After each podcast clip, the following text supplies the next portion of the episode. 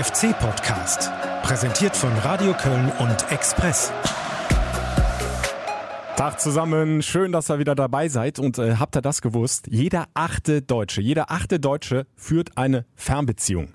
Ja, was das mit Fußball zu tun hat, mit dem FC, im Grunde gar nichts. Aber wenn jeder achte Deutsche eine Fernbeziehung führen kann, haben wir uns gedacht, dann können wir das doch erst recht. Und damit nochmal Grüße ins hunderte Kilometer entfernte Frankreich in die Vendée. Hallo Alex. Ja, hallo Guido. Ja, fast 900 Kilometer sind es, glaube ich, hier in der, in der Nähe von Nantes. Sind wir hier und äh, weiterhin gibt es äh, von FC-Fans keine Spur, aber wir haben neben uns jetzt einen äh, Eintracht Frankfurt-Fan, der hat riesengroß den Pokalsieger ähm, auf seinem Wohnmobil stehen. Äh, allerdings kann man ein bisschen kleinlaut hier an nach dem Pokal aus am Wochenende. Habt ihr ihn ein bisschen in den Arm genommen, ein bisschen getröstet? Nach dem ja, Erstrunden aus? Ja, natürlich. Er kann es, glaube ich, ganz gut verschmerzen nach der Feierei im letzten Jahr. Alles gut. Ansonsten habt ihr hoffentlich weiterhin entspannten Urlaub. Ja, ja, doch. Also wir äh, entdecken hier die, äh, die Umlande, sind gestern Kanu gefahren und haben hier großen Spaß. Alex, du hattest bestimmt äh, im Abi Leistungskurs Französisch, nehme ich an. Äh, was heißt Kegeln auf Französisch?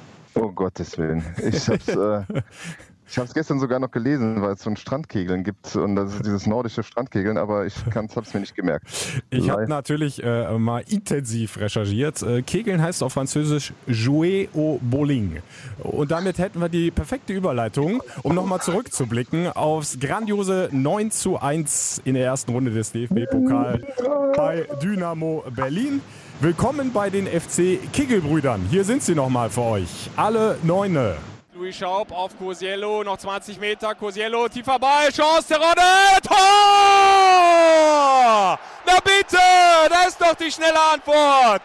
Simon Terodde mit dem 1 zu 1. Hut ab vor der Reaktion nach dem 0-1 von den Jungs. Sie haben konsequent weitergespielt. Pass in die Mitte, Tor! Simon Terodde, Doppelpack! Und Drexler mit einem Ball an den Fünfer und da ist das Tor, da ist das Tor! Simon Terodde, Dreierpack geht doch, der kann's, der kann's heute! Ja, als Stürmer bin ich dafür da, ähm, die Dinge zu verwerten. Drexler, Drexler macht selber, der könnte eigentlich auf Schaub spielen, aber dann dreht er sich um die eigene Achse und dann schlägt er den Ball ins lange Eck. 4 zu 1. Ja, da gehört dann auch ein bisschen Glück dazu, dass der Torwart einen Tick weiter aus dem Tor steht und dass er dann, glaube ich, genau hinten ins Eck reinfällt. Der Pfiff von Pfeiffer, Ball ist freigegeben. Was macht er? Marcel Risse, flach rein ins Tor! 5 zu 1. Da bin ich positiv, äh, was, was die Jungs und wie die Jungs das angenommen haben und dann konsequent einfach dieses Spiel weitergespielt haben. Flanke, Louis Schaub an den Fünfer, Kopfballtor! Ein Kopfballtor von Vince Cosiello. Oder habe ich mich da verguckt? Ich mag es eigentlich kaum glauben. Dass er dann ein Kopfballtor macht, passiert halt mal. Der ist doch gerade mal knapp über 1,50 groß. Aber dann schraubt er sich hoch. Ist mir auch mal passiert. Ja.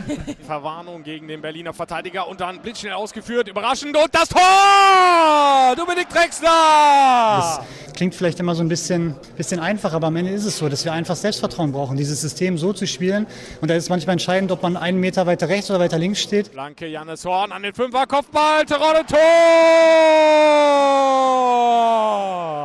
Simon Terodde zum vierten. Ja, da weiß ich einfach, dass ich da auch äh, bedient werde. Und ja, am Ende bin ich dafür da, die zu machen. Und dann kommt der Gruß in Richtung Fans. Und die geben jetzt nochmal alles, als wenn es hier der knappe Siegtreffer gewesen wäre. Aber viel mehr hat mich eigentlich gefreut, dass wir viele unterschiedliche Torschützen hatten, dass wir auch aus dem Mittelfeld viele Aktionen hatten, die die Torgefahr hatte. Nächste Flankenmöglichkeit. Kurz durchgesteckt, abgelegt, Tor! Louis Schaub!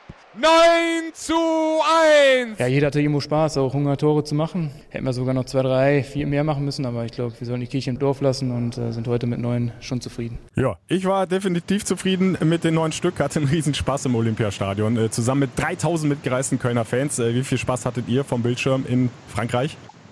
Ja, wir haben natürlich auch gefeiert mit äh, einer Sprite und einem Glas Wein, äh, wie es sich gehört hier. Nein, es war, es war doch äh, ein launiges Spielchen und äh, man muss ja auch erstmal die richtige Antwort geben nach so einem Rückstand. Und äh, jetzt kann man sagen, das war nur ein Regionalligist, aber äh, fragt mal nach Ulm oder fragt mal nach Frankfurt, fragt mal nach Stuttgart dann weiß Ja. man, wie schwer es manchmal ist gegen die Kleinen. Ja, selbst die Bayern ne, haben 81 Minuten gebraucht, um gegen einen Viertligisten dann das Siegtor zu schießen durch Lewandowski. Apropos die Kleinen, ich habe hier noch einen Kleinen dabei, der, äh, der hat das natürlich auch verfolgt. Der sitzt hier im FC-Trikot neben mir Ah.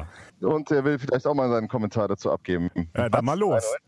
Das war stark. Auch Cotiello und Terodde waren richtig gut. Viel Treffer und den würde ich eine Eins geben und ja. Note 1, da bin ich ganz bei dir. Das war ein großer Auftritt von äh, Simon Terodde mit seinen vier Treffern. Ja, das war vielleicht auch der, der, der, der richtige Knotenlöser für den Simon. Der hat ja, glaube ich, seit dem 10. Februar kein Tor mehr gemacht und kein Pflichtspieltor mehr gemacht. Und äh, Tore sind halt das Salz in der Suppe für so einen Stürmer und das Selbstbewusstsein äh, kommt kehrt zurück. Und äh, ja, der hat sich nachdrücklich für die Startelf in den nächsten Wochen beworben, denke ich, oder, Guido? Ja, also kann man den jetzt eigentlich noch rau- rausnehmen aus der Startelf? Also meiner Meinung nach nicht. Also wer vier Tore im Pokal macht auch, ja, es war ein Regionalligist. Aber die musst du halt erstmal machen und er hatte ja noch zwei, drei, vier richtig gute weitere Chancen. Der ist einfach immer genau richtig reingestartet, hat dann auch perfekt die Bälle serviert bekommen. Und das, äh, ja, das ist äh, John Cordoba zumindest in den ersten beiden Bundesligaspielen äh, noch abgegangen. Der hat unermüdlich gearbeitet, aber das allein reicht ja nicht beim Stürmer. Der muss sich halt auch Chancen erarbeiten, der muss mal treffen. Und Simon Terodde hat es vorgemacht, wie es geht. Ja, das ist ja genau das, das Problem bei Cordoba. Ne? Der kommt ja einfach nicht in diese Abschlusssituationen, also so ein, zwei Mal vielleicht in den Spielen. Die nutzt er dann immer noch nicht und äh, das ist halt, äh, du brauchst halt Tore vorne. Ne? Also das ist halt, wenn, wenn Terodde die macht, dann äh, muss der auch spielen in meinen Augen. Ja, ich habe äh, Markus Anfang äh, auch gefragt nach dem Spiel bei Dynamo Berlin, wie es denn aussieht jetzt. Konkurrenzkampf zwischen Simon Terodde, John Cordoba. Klar, der Trainer möchte sich natürlich noch nicht festlegen. Kommt auch gerade auf die Situation von dem Spieler an, kommt aufs Anlaufen an, wie können wir besser anlaufen. Es geht ja nicht nur ums Offensivthema, es geht ja auch ums Defensivthema. Wer, wer bekommt wie, wie viel Druck drauf. Ähm, dann ist es halt, äh, ob man einen Zielspieler braucht, den man vielleicht auch mal wieder mal anspielen kann als Wandspieler. Dann ist vielleicht mal einer, der sich um Gegenspieler rumdreht. Also der eine macht mal ein bisschen mehr davon, der andere macht mal ein bisschen mehr davon. Ähm, deswegen, wir haben genug Qualität bei den beiden und äh, wir können da immer wieder variieren. Trotzdem meine äh, klare Prognose, Simon Terodde wird weiter in der Startelf stehen gegen Aue. Ja, ja, kannst du auch schlecht machen. Wie willst du das begründen, den jetzt wieder rauszunehmen? Ne? Also das ist halt, äh, du hast halt wenig Torgefahr vorne gehabt und der hat es jetzt gebracht und äh, das ähm, wird er vielleicht wieder, also hoffentlich wiederbringen gegen Aue dann auch. Simon äh, Terodde selbst ist ja eher so ein zurückhaltender Typ, hat ähm, gesagt, naja, ich habe mir da jetzt nicht so groß Gedanken gemacht, dass ich erstmal in der Liga draußen saß und äh, ich bin ja nun mal dafür da, Tore zu machen. So, das war sein Statement nach dem äh, Spiel. Aber klar wird ihn das auch gewurmt haben, ne, dass er in den beiden äh, Spielen in Bochum und zu Hause gegen Union Berlin in der zweiten Liga erstmal zugucken musste. Ja, ich meine, hinterher kann man immer gönnerhaft tun. Ne? Also das ist halt, der hat ja vorher schon klar gesagt, dass sein Ziel die Startelf ist und er, dass er spielen will. Und äh, das gilt ja nicht nur für ihn, ähm, aber gerade für ihn auch. Der, der will hier der Torschützenkönig werden, der den FC zum Aufstieg, Aufstieg schießt.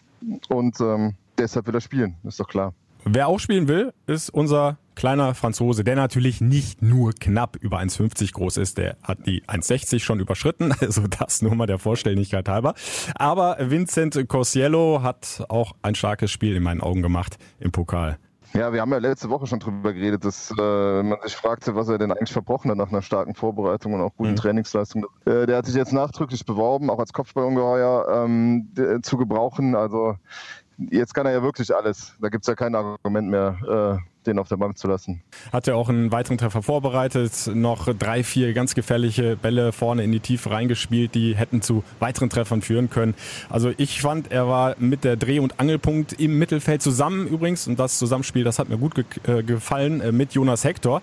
Da hast du natürlich dann auch enorm viel Ballsicherheit im Zentrum, ne? mit Hector auf der 6 und davor Corsiello. Vincent ist genau der Typ, den du, den du da brauchst, um diese ganzen torgefährlichen Jungs da einzusetzen. Und er hat dann ganz viele Optionen, ob, ob Drexler, ob Schaub, ob Clemens dann oder Terodde. Ähm, und äh, mit, mit Jonas dann hinter sich, das kann, äh, kann eigentlich nur gut ausgehen, äh, gut werden. Bitter natürlich, falls jetzt Cosiello weiter in der Startelf stehen sollte, äh, für Niklas Hauptmann.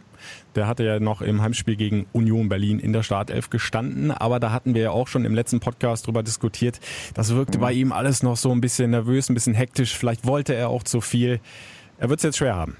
Ja, für den Moment ja. Ne? Aber der Junge hat, hat ja auch noch Zeit und äh, ich denke, äh, da wird auch mal weiter rotiert werden. Halt irgendwo ist auch ein Spieler, der durchaus mal von der Bank kommen kann. Ja, ich glaube, da wird er auch erstmal sitzen. Dann haben wir zwei Änderungen der Startelf im Pokal äh, gegen Dynamo ähm, schon angesprochen. Es gab aber ja noch eine dritte im Vergleich zum Heimspiel gegen Union. In der Innenverteidigung, Meret war wieder drin in der Startelf für Lasse Sobich. Und auch da meine Prognose, der wird weiter drin bleiben in der ersten Elf. Hat seine Sache ordentlich gemacht, wobei die Abwehr natürlich kaum gefordert worden ist gegen, ja. äh, gegen äh, Dynamo Berlin. Also das muss man natürlich dann auch dazu sagen. Aber Meret ist halt der vielleicht etwas bessere Aufbauspieler im Vergleich zu Lasse Sobich. Ja, die, Ballver die Ballverluste aus, dem, äh, aus der letzten Reihe, das waren halt einfach auch zu viele gegen Union. Da hat der Gegner ja auch ganz klar den, den, den Lasse spielen lassen. Also ich denke, dass die das Anfang da auf Meret setzen wird. Was auch sehr schön war am Sonntag in Berlin, er ist wieder zurück, Marco Höger. Nach anderthalb Monaten rund, nach seiner Schulter-Eckgelenkssprengung, hat er sein Comeback gefeiert, hat ein paar Einsatzminuten bekommen. Das erstmal natürlich total positiv, hat mich total gefreut für Marco Höger ist einfach ein Junge, bei dem man jedes äh, Training, selbst jetzt als er verletzt war, merkt, wie, dass er brennt, dass er so schnell wie möglich in die Mannschaft zurück, zurückkommen möchte. Und ähm, der gibt Gas, der will vorangehen, wird es natürlich auch noch enger machen dann vorne drin. Ne? Ja, wird äh, dann auch spannend äh, zu sehen sein, wie Markus Anfang dann mit diesem ja, Luxusproblem im zentralen Mittelfeld umgeht. Ich denke mal, jetzt gegen Erzgebirge Aue wird er weiter auf, wir haben es angesprochen, Jonas Hector sowieso, der ist gesetzt, aber auch Vincent mhm. Corsiello setzen. Aber irgendwann, wenn Marco Höger dann wieder bei 100 Prozent ist, dann ist er natürlich eine brutal starke Konkurrenz. Ja, die Frage ist halt, ob es diese Option gibt, halt Janis Horn hinten rechts spielen zu lassen, wie wir es dann nach der Auswechslung getan hat. Ne? Und, und Hector hinten links und dann Höger drin dann jetzt. Dann würde allerdings Ritze draußen sitzen. Was natürlich auch wieder ähm, Probleme ja. geben könnte. Also, wir ja. haben ordentlich Konkurrenz im Kader, das steht zumindest jetzt mal fest. Ne? Ja, und Risse ist ja dann im Verlauf des Spiels dann auch nach vorne vorgezogen worden und hat seine Sache da auch echt mhm. gut gemacht. Freistoßtor noch erzielt, aber das kennt man schon von ihm, wobei er den mal schön flach unten reingesetzt hat und mal nicht oben rechts in den Winkel. Aber äh, Marcel Risse hat natürlich unbestritten in der Offensive äh, großartige Qualitäten und ist für mich auch somit der beste Flankengeber in der Mannschaft du hast ja eigentlich keine klaren Außenspieler sonst. Ne? Also selbst äh, Hector ist ja auch keiner, der jetzt auf links auf die Grundlinie geht. Janis Horn ist es auch nicht. Ähm, deshalb äh, ja, kannst du eigentlich auf den, auf den Cello nicht verzichten. Deshalb könnte es dann natürlich auch vorne äh, Christian Clemens erwischen, aber der war zuletzt ja auch einer der stärksten. Also äh, die Qual der Wahl. Manchmal möchte man nicht der Trainer sein. aber der Trainer ist immer der Trainer Markus Anfang und er hat dieses Luxusproblem. Und äh, zum Thema Konkurrenzkampf hat er das hier gesagt. Jeder hat seine Qualität und wir müssen halt entscheiden, welche Qualität wir brauchen für das Spiel. Das habe ich auch schon in der Vorbereitungsphase immer wieder gesagt. Und manchmal ist es auch so, dass, dass du sagst, vielleicht individuell könnte der uns da wesentlich mehr helfen, aber für die Mannschaft und für die mannschaftliche Geschlossenheit passt gerade das andere. Und da müssen wir halt die Entscheidungen treffen. Und die Jungs müssen halt äh, uns immer wieder anbieten, äh, dass wir sie aufstellen können. Und deswegen kann auch immer wieder durchgewechselt werden. Also Markus Anfang lässt sich da noch nicht so in die Karten gucken. Sind wir mal gespannt, wer gegen Erzgebirge Aue dann auflaufen wird. Äh, wer definitiv wohl nicht Aber dabei sein wird, einmal mehr Simon Zoller jetzt im Pokal gar nicht im Kader und Freddy Sörensen ja ohnehin schon längst auf dem Abstellgleis gelandet. Ja, das, die Problematik ist sicherlich, dass, äh, dass für beide äh, die Interessenten nicht gerade Schlange stehen. Ne? Also die haben halt doch äh, höhere Ansprüche als das, was es gerade ähm, an Interessenten gibt. So, ob Union Berlin so einen Simon Zoller bezahlen kann, sei mal dahingestellt. Und bei Freddy Sörensen hat man überhaupt noch kein heißes Gerücht gehört. Ne? Also das ist halt... Ähm, ja, zwischendurch hieß es mal vielleicht ein Verein in Italien, aber das hat sich ja zerschlagen offenbar. Da ist ja der Transfermarkt jetzt zu. Genau. Schwierig. Die Frage ist halt aber dann auch, äh, wie schleppst du die in Anführungszeichen dann mit, wenn, wenn du die nicht äh, transferiert bekommst, dann wird es halt doch, ist der Kader doch recht groß, ne? Ja, immer ein kleines Risiko. Unzufriedene Spieler können dann natürlich für Unruhe im gesamten Kader sorgen. Wobei ich ja Simon Zoller und auch Freddy Sörensen schon zugute halte, dass sie charakterlich äh, so einwandfrei sind, dass sie da nicht da auf die Barrikaden gehen werden. Das stimmt, das, äh, das ist richtig. Und äh, für den Rest muss man ja sagen, was, äh, was eben vielleicht noch ein bisschen äh, zu kurz kam in der Pokalbewertung. Äh, wichtig war, diese mal so ein Spiel hinzulegen, wo du in, in allen Belangen überzeugt hast, auch ähm, um dieses System anfangen zu, in den Glauben in die Spieler reinzubekommen. Ne? Du hast halt ja. so, äh, so ein bisschen nach, nach Union diese Zweifel gemerkt, in dem einen oder anderen auch im Umfeld schon. Also wir, wir haben letztes Mal über zwei Stürmertaktiken diskutiert und äh, da muss halt die Überzeugung in diese ganze Truppe rein und ähm, da war dieses Spiel, glaube ich, ein Riesenschritt nach vorn. Ja, und äh, Markus Anfang hat genau das gesehen, was er ja vorher gefordert hatte. Die Jungs müssen sich viel mehr Torchancen herausspielen, viel mehr in die Tiefe kommen, hinter die letzte Abwehrreihe. Das haben sie ja fast minütlich geschafft gegen Dynamo Berlin. Die waren ja komplett überfordert, der Regionalligist. Trotzdem war es ein Pflichtspiel. Du musstest das erstmal schaffen. Du hast zurückgelegen, du hast die richtigen Antworten gefunden. Du hast es halt quasi am lebenden Objekt nochmal äh, vorführen können, dass du es äh, dass dieses System funktioniert. Jetzt äh, hast du nächste Woche dann eine Stufe schwieriger und dann musst du es halt nochmal beweisen und so kommt so langsam der Glaube auch der Spieler in dieses System rein, weil ich glaube, das ist äh, wesentlich bei so einem ähm, bei so einem Trainer, der der halt halt so eine so eine so ein riskantes System auch spielt und ähm, dass die Spieler diese Überzeugung haben, um einfach ähm, das auch zu leben, weil wenn der Zweifel da ist, dann kann es schwierig werden. Das hat man letztes Jahr bei, bei Peter Bosch in Dortmund zum Beispiel gesehen, als dann plötzlich die Zweifel da waren, da funktionierte nichts mehr. Jetzt scheint mir der FC da auf einem ganz richtigen Weg zu sein. Ja, da sprichst du im Grunde äh, genau das an, was auch Dominik Drexler gesagt hat im Interview nach dem Pokalspiel gegen Dynamo. Der hat nämlich auch nochmal herausgestellt, dass das einfach fürs Selbstvertrauen enorm wichtig ist, dass du eben weißt, es funktioniert. Die Mannschaft kann es umsetzen und genau das müssen sie jetzt halt rüber transportieren äh, ins Heimspiel gegen Erzgebirge Aue. Ja, das wird nochmal eine, äh, eine schwere Herausforderung als jetzt, als jetzt Dynamo sicherlich. Äh, die sind nicht gut gestartet äh, mit nur einem Punkt und dem Pokal aus gegen Mainz. Die wollen da Wiedergutmachung, die werden sicher massiert hinten drin stehen. Aber genau das hast du ja jetzt geübt gegen, gegen Dynamo und dann musst du es halt ja, in der zweiten Liga jetzt auch beweisen, dass du das kannst. Ich denke, die Zuschauer werden auch die Erwartung haben, dass du da einen Sieg und zwar einen deutlichen herausschießt. Ja, die äh, Bilanz bislang von Aue 0-1 in Berlin, dann zu Hause ein 0 0 in Magdeburg. Also in der zweiten Liga in dieser Saison noch kein einziger Treffer. Dann das 1 3 gegen den Erstligisten Mainz. Mainz hatte in Unterzahl sogar gespielt und dann eben gewonnen. Also das sind natürlich Ergebnisse, die jetzt nicht gerade für eine breite Brust beim Gegner sorgen. Aber du hast es angesprochen, Aue wird versuchen sicherlich ganz tief hinten drin zu stehen, Räume eng machen und ähm, das musst du dann halt erstmal knacken. Ja, ich warne bei, gerade bei Aue vor Hochmut. Ich muss da nur immer an Michael May erinnern, der damals äh, äh, ankündigte, im äh, AIDA-Marsch äh, Aue äh, besiegen zu wollen. Und äh, ich möchte nichts in der Haut von Aue stecken. Das ging damals ganz gehörig in die Hose, deshalb ein bisschen Demut tut er gut. Und, da, ja. da gab es Haue gegen Aue. ja, das kann auch.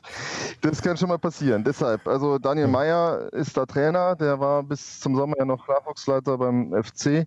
Junger Mann, der halt auch äh, sicher den, den, äh, die Mannschaft, also den FC halt äh, in- und auswendig kennt und weiß, wie er seine Mannschaft einzustellen hat. Sicher sehr brennt auf das Spiel, das hat er schon vor der Saison dann in den Interviews äh, ja auch deutlich gemacht. Ja, also man äh, sollte gewarnt sein, aber äh, man darf auch das nötige Selbstvertrauen haben, die äh, bezwingen zu können. Wollte ich gerade sagen. Also der Favorit ist und bleibt ganz klar der erste FC Köln. Und wir hören mal gerade rein, äh, was Simon Terodde über das kommende Heimspiel sagt. Es ist ein ganz anderes Spiel. Aue kommt äh, ins reine Energiestadion, ist sicherlich mit einem Punkt zufrieden. Ähm, äh, wir müssen weiter dominant auftreten, wie wir es jetzt auch äh, gegen Union Berlin gemacht haben. Und äh, ja, dann werden wir zwangsläufig zu Chancen kommen und äh, die müssen wir dann verwerten. Stadion wird äh, wahrscheinlich wieder nahezu ausverkauft sein. Im Moment gibt es mhm. noch ein paar Resttickets, aber die Kulisse wird wieder großartig sein. Also der Support der Fans, der ist da und alle brennen, das merkst du auch in Köln natürlich darauf, endlich den ersten Heimsieg feiern zu können. Ja, klar. Also da wartet, wartet ganz Köln drauf und ähm, ja, nach, der, nach dieser Wahnsinnsunterstützung 3000 Leute in Berlin, die den, die den FC da in so einem Spiel, was eigentlich nur, äh, wo du eigentlich ja nur verlieren kannst in der Theorie anfeuern. Dann zu Hause wieder so ein volles Haus, das ist schon schon Wahnsinn bei allen äh, negativen Nebengeräuschen, die wir in der letzten Woche äh, übers Phantom wieder hatten, äh, ist die breite Masse doch äh, extrem begeistert und extrem pro FC und wollen dann Fußballfest feiern und äh, die Spieler werden ihres dazu tun, hoffe Ja, und mit, mit einem Heimsieg hättest du dann nach drei Spielen sieben Punkte, wär's erstmal richtig schön oben drin. Und danach kommt ja, wenn wir schon mal weiter gucken, das Auswärtsspiel, sicherlich ein sehr schweres Auswärtsspiel beim FC St. Pauli. Im Moment ja grandios gestartet. Also da wäre es ganz gut, wenn du jetzt zu Hause erstmal den Dreier einfährst. Ja, da, da, da, deutet sich schon das erste Spitzenspiel an, äh, dieser noch jungen Saison. Äh, kann man sich drauf freuen, aber äh, dafür sollte man sich warm schießen und ähm, mit wahrscheinlich dann mit Terrode, mit Coziello, mit Marie und äh, einem offensiv ausgerichteten FC und ähm, ich bin gespannt. Das letzte äh, Heimspiel gegen Aue, hab nochmal nachgeguckt, äh, wurde übrigens 4 zu 1 gewonnen. Doppeltorschütze damals Marcel Risse. Also der darf gerne wieder zuschlagen hat er am Sonntag gezeigt, dass er noch weiß, wo das Tor steht und äh, in der Vorbereitung ja auch ein paar Mal. Man darf gespannt sein, ob, ob er nochmal nachlegt. Alex, dein Tipp? Ja, ich glaube, das wird schon deutlich. Ähm, 3-1. Ja, ich orientiere mich auch mal so in die Nähe äh, des letzten Duells in Müngersdorf gegen Aue. 4-1 wird es nicht geben, aber ich tippe mal auf ein 3-0. Ich glaube, der FC schafft es jetzt zu 0 zu spielen hinten. Ja, das wäre auch mal erfreulich, nachdem äh, man ja selbst im Pokalspiel einen Gegentreffer hinnehmen musste. Das passt dem ehrgeizigen Timo Horn sich da auch nicht. Der will auch mal äh, ja, den Kasten sauber halten und dann ähm, um dann als Sieger vom Platz gehen. Kann schon sein, dass du recht hast. Die Überschrift wird dann hoffentlich bei euch lauten Haue für Aue und nicht Haue gegen Aue. Diesmal, ja. Bitte schon mal vormerken. Ja. Äh, ihr könnt natürlich alle live dabei sein, äh, wenn ihr nicht selbst ins Stadion geht, bei Radio Köln auf der 107,1 FC Live oder im Netz fc-radio.de. Da werde ich das Spiel für euch die kompletten 90 Minuten kommentieren und der Express ist natürlich auch am Start. Wer lieber auf den Live-Ticker setzt, kann den bei uns natürlich nachlesen, live im, äh, während des Spiels, vorher, nachher auf express.de in Print Express. Wer es noch nicht hat, das FC Total Saisonmagazin äh, ist immer noch zu empfehlen. Wer alle Infos über die neuen Spieler und den neuen Trainer, das neue Management braucht, ähm, ja, dem sei das FC Total nochmal ans Herz gelegt. Ansonsten freuen wir uns alle aufs Spiel und hoffen, Punkte 5 bis 7 einzufahren. Und ihr dürft natürlich auch gerne fleißig kommentieren, wenn ihr was zu sagen habt zu den Themen, die wir angesprochen haben in diesem Podcast. Zum Beispiel auf meiner Facebook-Seite FC Reporter Ostrowski oder einfach bei Soundcloud könnt ihr ja auch kommentieren. Gerne abonnieren den Podcast, würden wir uns sehr freuen über positiven Zuspruch. Ja, und Alex, dann sage ich mal, mach dir noch ein paar schöne Resttage. Nächste Woche bin ich wieder da und dann äh, machen wir uns alles wieder von zu Hause aus. Dann ist es auch technisch ein bisschen einfacher. Da äh, hoffe ich, bitte ich um Nachsicht, wenn es den ein oder anderen Faker heute gab. Ähm, das WLAN hier in Frankreich ist nicht ganz so stabil wie, äh, wie zu Hause. Ähm, ja, wie gesagt, also wir freuen uns schon auf nächste Woche, dann hoffentlich mit einem Sieg gegen Aue im Rücken. Das Rauschen klang fast wie Meeresrauschen. Also alles gut, denke ich. Mach's gut, Alex. Ciao. Danke, bis dann. Mach's gut. Ciao. Der FC-Podcast. Präsentiert von Radio Köln und Express.